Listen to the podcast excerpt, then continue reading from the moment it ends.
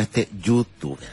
Bien, 7 con 38. Vamos a hablar de un tema que nos pareció muy interesante eh, por, por el impacto que ha tenido. Eh, eh, me parece increíble, ¿ah? pero que finalmente, bueno, así es. Me refiero a los eh, teléfonos móviles, a la portabilidad, otros. Miren, en el 2019, 3 millones y medio de usuarios se portaron a otras compañías en teléfonos móviles. Esta ha sido la clave para que los clientes vean nuevos precios, mejorase la calidad de planes de servicio. No obstante, en el mismo periodo aumentaron las quejas de los usuarios por la demora del proceso de portabilidad y también por registros de deudas inexistentes de clientes. El teléfono móvil aparentemente se ha transformado en un bien indispensable para la vida de hoy. Parte de las cosas que vamos a conversar a partir de este momento con Pedro Huichalaf, él es ex subsecretario de Telecomunicaciones, académico e investigador del Centro de, bueno, de Investigación en Ciberseguridad de la Universidad Mayor, que está con nosotros acá en el estudio. Pedro, bienvenido. ¿eh? Muchas gracias por la invitación. Oye, es que no podíamos mencionar, estábamos hablando acá con Pedro de los móviles y todo, siempre sale China y bueno, esta, esta cosa que es tremenda. Oye, el bien, el, el partamos por esto, Pedro. Eh, el, el móvil ¿Qué, ¿Qué, es el teléfono celular hoy día para las personas? Sí, bueno, hoy día primero tenemos que pensar que la telefonía e Internet hoy día es un bien indispensable. Incluso derecho, o sea, la Declaración de Derechos Humanos, la ONU establece que es parte esencial de una persona hoy día la comunicación. Y obviamente el acceso a Internet es parte de nuestro trabajo, de nuestro día a día. Y en Chile hoy día los teléfonos móviles forman parte ya más indispensable incluso porque es una herramienta de trabajo, para alguna entretención, otros de comunicación. Y al final, hablando los números, eh, decíamos que en Chile hay más teléfonos móviles que personas. Estamos hablando en porcentaje, tenemos más de 24 millones de líneas telefónicas. Y además los teléfonos móviles hoy día que están cada vez más sofisticados, eh, cumplen varias funciones. Y dentro de eso eh, es la relación incluso con el Estado, la modernización. Hoy día eh, todas las redes sociales forman parte de, nuestra vida digital y obviamente, eh, cuando hablamos de compañías y de eh, el derecho que tienen las personas de cambiarse de compañía y con toda esta competencia que existen a través de los grandes grupos que existen, es una forma, a través de la portabilidad numérica, de ejercer tu derecho. Es decir, la posibilidad de cambiarte de compañía de un día para otro si es que no te satisface o debido a los últimos eventos, problemas de calidad de servicio. Entonces, unas personas e incluso la guerra de precios. Han bajado mucho los precios, han aumentado la capacidad de cuotas de descarga y hacen posible que eh, con esta ley de portabilidad numérica tú puedas cambiar eh, de una compañía a otra. Ahora, eh, en general, eh, claro, el, la, el, el, mundo que construimos, eh, el móvil juega un rol fundamental por sí. nuestras comunicaciones digitales, de la vida diaria, del comercio, la economía, ¿cierto? Lo social, pero eh, parece que los chilenos gastamos harto en celulares. Sí, mira, de, hecho... estaba contando Pedro.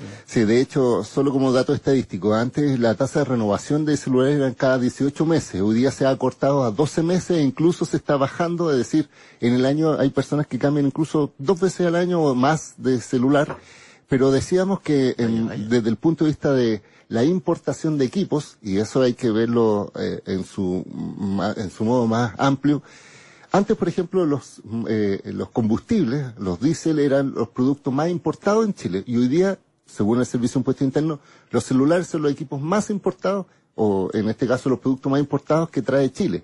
Y más general, que el combustible. Más que el combustible. Y, y, imagínate la cantidad. Y además, eh, cuando se ven las estadísticas de venta en línea de Cyber Monday, Cyber Day y todas estas actividades que se realizan eh, tanto a nivel nacional e internacional, los equipos móviles son los productos top de venta, en el sentido de eh, productos que se venden eh, a nivel digital. Entonces, la Cámara de Comercio de Santiago, que organiza esta eh, Cyber Day, eh, siempre destaca a estos equipos como eh, una de las transacciones más elevadas en cuanto a productos. Entonces, la gente, además, le gusta tener un buen equipo que además hoy día hay equipos de alta gama, estamos hablando de equipos celulares que fácilmente llegan casi al millón de pesos, pero en general la tasa de renovación, el cambio, la, la tener la última tecnología, a la gente, le, a, la, a, los chilenos les gusta la tecnología. Pedro Huichalaf es ex subsecretario de Telecomunicaciones, académico investigador del Centro de, eh, de Investigación en Ciberseguridad de la Universidad Mayor. Hablemos de este tema. ¿Qué pasa con, eh, con, eh, con la portabilidad, con el servicio? Porque eh, tengo una impresión, corrígeme si estoy equivocado, ¿ah? de, de que Chile en, en este tema eh, siempre fue liderando el continente, tengo la impresión. Sí. Mira. ¿Sigue pasando lo mismo o, producto, que es un poco lo que te pedimos eh, que nos ayudara a entender más, eh, eh, se están manifestando situaciones ahora que podría hablar de un, no sé si una ralentización. No sé qué pasa. Cuéntanos qué pasa con eso. Sí, mira, efectivamente tienes que pensar que Chile es un mercado pequeño comparado a otros mercados como Argentina, Brasil, pero es un referente en materia de, telecomunicaciones y tecnología porque se han desarrollado varias innovaciones regulatorias, estoy hablando, que han permitido el fortalecimiento y, diversificación de tecnologías. Así, por ejemplo, eh, cuando hablamos de eh, telefonía móvil y, en este caso de tecnología como 3G o 4G, que son tecnologías móviles que permiten mejor conectividad. Chile fue uno de los primeros países en implementar estas tecnologías eh, y por tanto eh, se ha expandido mucho lo que es las tecnologías móviles. Hoy día, solo como dato, el 80% del tráfico a Internet que tú realizas en Chile pasa por un celular. El 80%, imagínate. ¿El 80%? Sí, por celulares. Así que hay un gran incentivo a, la telefonía móvil. Y además el despliegue de, de servicio a nivel total, estoy hablando no territorial, sino que poblacional, casi 98% de la población tiene disponibilidad de señal de celular. Insisto, poblacional y no territorial. Sí, sí, sí. Pero eh, eh, ha ocurrido eh, que efectivamente hace, hace un par de años se produjo un, conflicto entre las empresas de telecomunicaciones y el gobierno a través de, de esta lógica del despliegue del 5G que se denomina, que es un futuro espectro que se va a eh, licitar para efectos de tener nuevas tecnologías. Y se ha producido un, conflicto porque se judicializó un problema respecto a la cantidad de espectro que podía tener cada compañía. Porque habían empresas que tenían más espectro, que es un bien esencial, que es como el aire, para efectos que puedan transmitir sus señales. Entonces había empresas que tenían mucho espectro y había empresas que tenían poco espectro. Y al final, a través de la vía judicial, trataron de resolver de cómo eh, una próxima licitación se da oportunidad a nuevos actores y evitar que haya más eh, acaparamiento de espectro, por decirlo así. Y eso ha generado eh, una incertidumbre en, en, las inversiones y además ha pasado que hay empresas como, por ejemplo, Movistar, eh, a nivel, en este caso, europeo, porque esto es, la sede central está en España, que ha tomado decisiones de eh, poner en venta sus operaciones, incluyendo las de Chile. Entonces, Movistar funciona en Chile, pero están eh, públicamente con la opción de venta de sus filiales, en este caso de Chile, y eso significa también que las inversiones que pueden realizar probablemente son en menor escala a un periodo tradicional.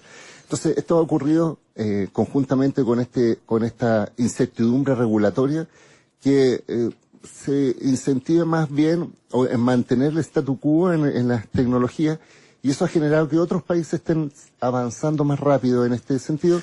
Pero yo creo, y ahí donde tengo que salir en defensa de las políticas públicas, que es mejor, eh, más que ser el primero, eh, que sea un mercado más maduro, porque hay muchas personas que me dicen, mira, el gobierno está anunciando un próximo 5G y con suerte tenemos 3G eh, en donde estamos.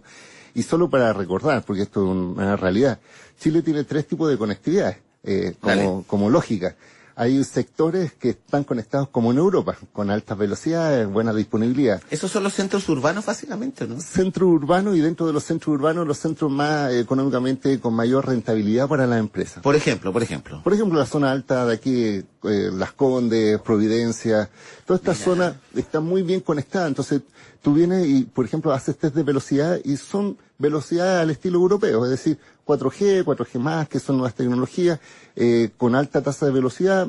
En general, es el promedio estándar porque esas tecnologías permiten esos, esas velocidades. ¿En general en las ciudades o solo en Santiago?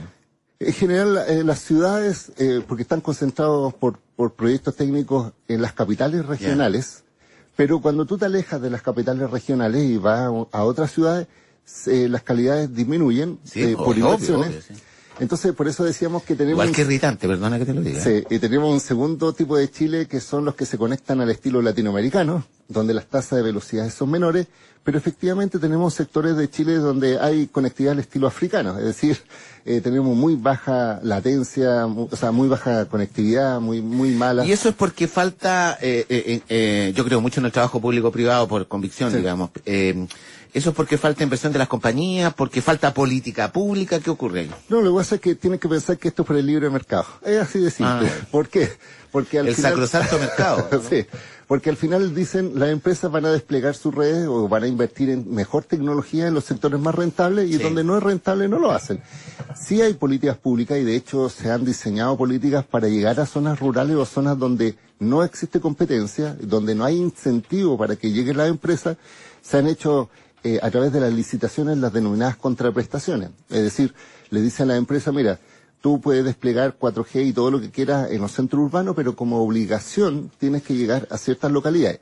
Y solo como un dato para la causa, cuando estuvimos en la Subsecretaría de Telecomunicaciones, nosotros conectamos más de 1.800 localidades que no tenían servicio y que nunca iban a tener desde la lógica de la libre competencia, porque eran zonas muy poco rentables, con muy poca gente. Entonces, el tráfico de llamadas era muy, eh, era muy bajo en comparación a la, a la cantidad que se requiere para instalar una antena, digámoslo así, es frío, pero Sí, así sí, las sí. empresas lo hacen. Dicen, yo instalo una antena acá en la medida que se me asegure que hay un tráfico X. Y eh, 1.800 localidades se conectaron eh, gracias a estos proyectos. Ahora, el desafío es cómo eh, se avanza para que haya más eh, competencia. Y es por eso que hace muy poco también se está discutiendo en el Congreso. Me tocó también ir al Congreso. A, hablar un proyecto que se llama el roaming nacional, que es la posibilidad de que habiendo una antena de una compañía les pueda servir a cualquier eh, usuario de cualquier compañía eh, esa misma antena. Entonces estamos hablando de localidades donde hay un solo operador, por ejemplo está Entel o está Movistar o está Claro, y resulta que cualquier cliente que no es de esa compañía no se conecta y está sin conexión, eh, por la lógica de sus clientes.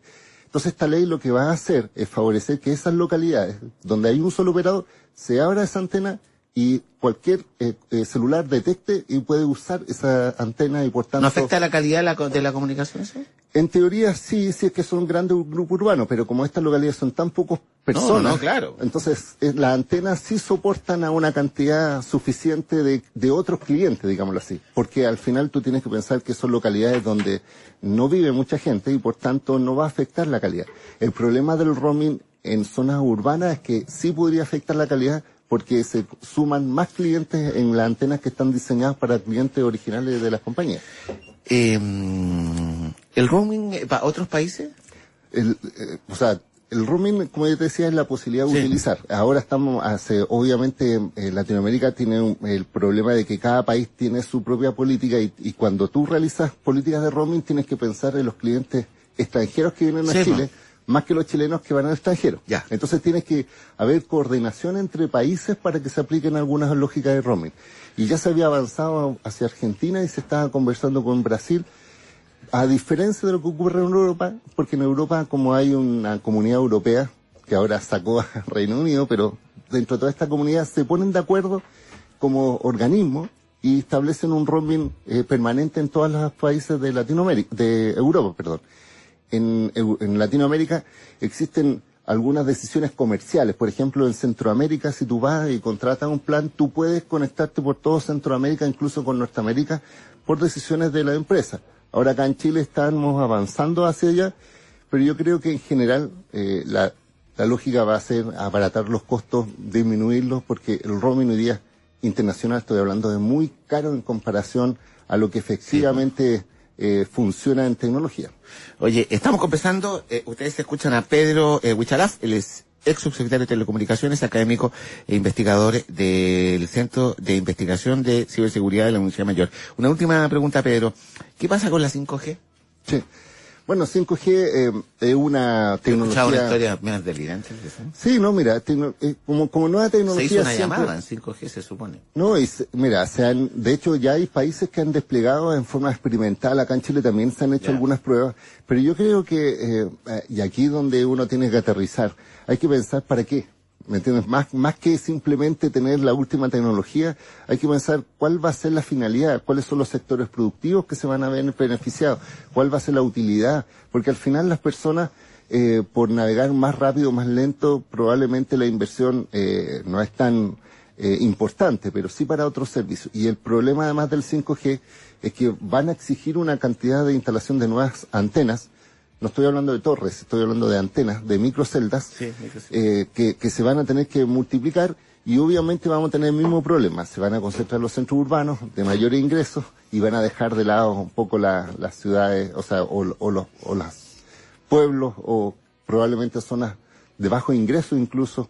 y por tanto tiene que haber una coordinación como tú bien dices, público-privado, para que haya un despliegue armónico y que al final las tecnologías beneficien a todas las personas y no solamente algunas que tengan mayor poder adquisitivo. Claro, porque hablamos, en este, en este caso estamos hablando de la, de la telefonía o la comunicación móvil, pero finalmente hablamos, no sé, de la internet y de todo eso que ha significado un, un cambio Un dramático cambio. en el mundo. No, y hoy día eh, la- con, la Para con digamos. la transformación digital los, eh, Ah. va a haber una gran diferencia entre las personas que tienen competencias digitales y los desconectados o los que no tengan competencia y eso va a significar diferencias eh, de todo estilo. O sea, porque hoy día incluso la modernización del Estado exige en muchos casos que tú tengas que conectarte con ellos, por ejemplo, para sacar certificados, para postular, para, eh, en este caso, para eh, selección de colegios, para todo. Entonces, en definitiva, las personas que están en zonas aisladas o rurales o de bajo ingreso o que tienen baja calidad de servicio van a ser más afectados simplemente por inversión de empresas. Oye, muy interesante este tema. eh, hay un montón de gente que estaba haciendo comentarios. Le quiero dar las gracias. Pedro Huichalaf, ex subsecretario de Telecomunicaciones, académico investigador del Centro de Investigación en Ciberseguridad de la Universidad Mayor. Otro día hablamos de ciberseguridad, porque bueno, el tema ya no fue por este lado. Muchas gracias, Pedro. ¿ah? No, gracias por Gracias por haber venido al programa. Bien, 7 de la mañana con 54 minutos. eh, hacemos junto a ustedes Palabra, que es noticia. Somos Futuro, la radio del rock. Eh, quiero saludar a Hijo de Ferroviario, que nos escribe, Mauricio Paso, Irreverente, Mayor Tom, Felipe Peñalosa, Loreto, Natalia